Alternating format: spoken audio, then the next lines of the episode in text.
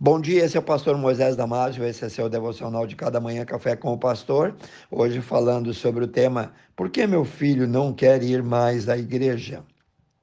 No Salmo 127, 13 e 4 nós lemos Eis que os nossos filhos são herança do Senhor, e o fruto do ventre, o seu galardão, e como flechas na mão de um homem poderoso, assim são os filhos da nossa mocidade. Alguns pais vivem reclamando, dizendo: Meu filho não quer ir mais à igreja, estou muito triste com isso. Quando o assunto é abandono de igreja por parte dos filhos, as estatísticas são sombrias. Cuidado! Algumas chegam a afirmar que 65% dos hoje adolescentes que amanhã entrarão na universidade acabarão também abandonando a igreja. E eu quero falar aqui, tentar te ajudar, tentar ajudar aqueles pais que temem ao Senhor e desejam que os seus filhos nunca se afastem da igreja. E eu vou te dar algumas atitudes erradas. Olha o que eu disse. Vou te dar algumas atitudes erradas que contribuem para que as crianças, adolescentes ou jovens não queiram mais ir na igreja. Se você se encaixa em algumas dessas, ainda há tempo de corrigir. Primeiro, negligencie então o hábito de uma vida devocional. Se os teus filhos não te vêm lendo a Bíblia, se os teus filhos não te vêm orando, não te vêm comentando positivamente as pregações, orando antes das refeições e priorizando a comunhão com Deus, como desejar que eles tenham alguma afinidade com a igreja ou com Deus? O bom exemplo sempre começa pelos pais, começa em casa. Se você não sabe como agir, peça sabedoria a Deus. No livro de Tiago 1, 5, nós lemos: Se alguém de vós tem falta de sabedoria, peça a Deus que Deus a todos dá liberalmente. Segundo, negligencia a escola bíblica dominical. Se você é daqueles que falta aos cultos rotineiros nos domingos, por qualquer motivo, daqueles que sempre esgravatam, criam, enjambram desculpas para não ir aos cultos, ou se você é daqueles que preferem ir dormir bem mais tarde no sábado e acordar também não em tempo hábil de ir no domingo, cuide-se. Se você é daqueles que preferem ir à praia ou ao jogo do seu time do que estar em comunhão com os irmãos na igreja, estas são receitas rápidas para apressar a ida das tuas crianças, dos teus jovens e adolescentes ao mudão. E como desejar que eles, seus filhos, tenham então vontade de ir no culto? Eles vão se criar conforme aprenderam com os pais. Pense nisso.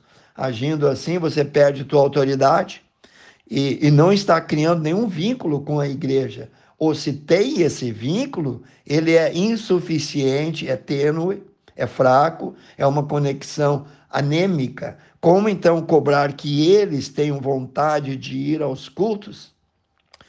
Leia Deuteronômio 6, 6 e 7 que diz assim: Essas palavras que hoje te ordeno estarão no teu coração e ensinarás a teus filhos, e delas falarás assentado em tua casa, andando pelo caminho, deitando-te e levantando-te. Terceiro, negligencie o seu testemunho cristão. Se o teu testemunho aí fora não condiz com a fé que você diz professar, como desejar que o teu filho queira ir à igreja? Muitos pais são débeis na fé. São do tipo, faço o que eu digo, mas não faço o que eu faço. E assim dão um péssimo testemunho para os pequenos. E depois querem cobrar deles o impossível. Você deveria rever totalmente o seu testemunho que diz ter. Esse tipo de fé que você diz ter é morta e não pode servir de ajuda para eles. O fogo de palha tem pouca duração, vira fumaça e logo se apaga. Então, pare e reveja o seu testemunho, o seu comportamento. No livro de Tiago, capítulo 2, versículo 14, diz assim: Meus irmãos, que aproveita se alguém só dizer que tem fé e não tiver as obras, porventura a fé assim pode salvá-lo? Só para te lembrar, estamos estudando possíveis razões porque seu filho não quer ir mais na igreja. E aqui está a última. Em casa, critique, comente mal da igreja, dos irmãos e principalmente do pastor, pois sempre o pastor é alvo principal dessas fofocas. Agora eu te pergunto: como desejar que a tua família ame a igreja?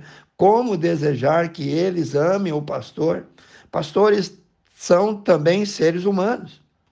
Por mais estranho que dizer isso possa parecer, tem pessoas que cobram demais e olham para os pastores achando que eles são super homens, que são blindados e que têm super poderes.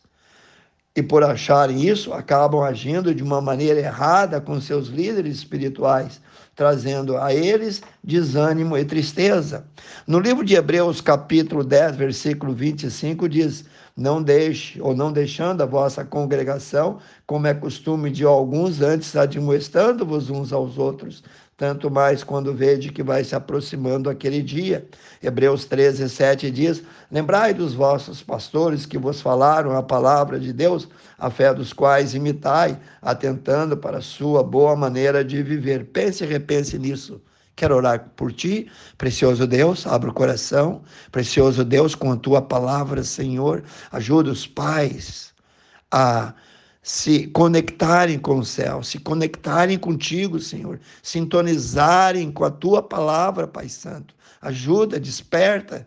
Eu peço e oro em nome de Jesus. Amém. Se você gostou desse devocional, passe a seus amigos, a seus grupos e eu te vejo no próximo Café com o Pastor.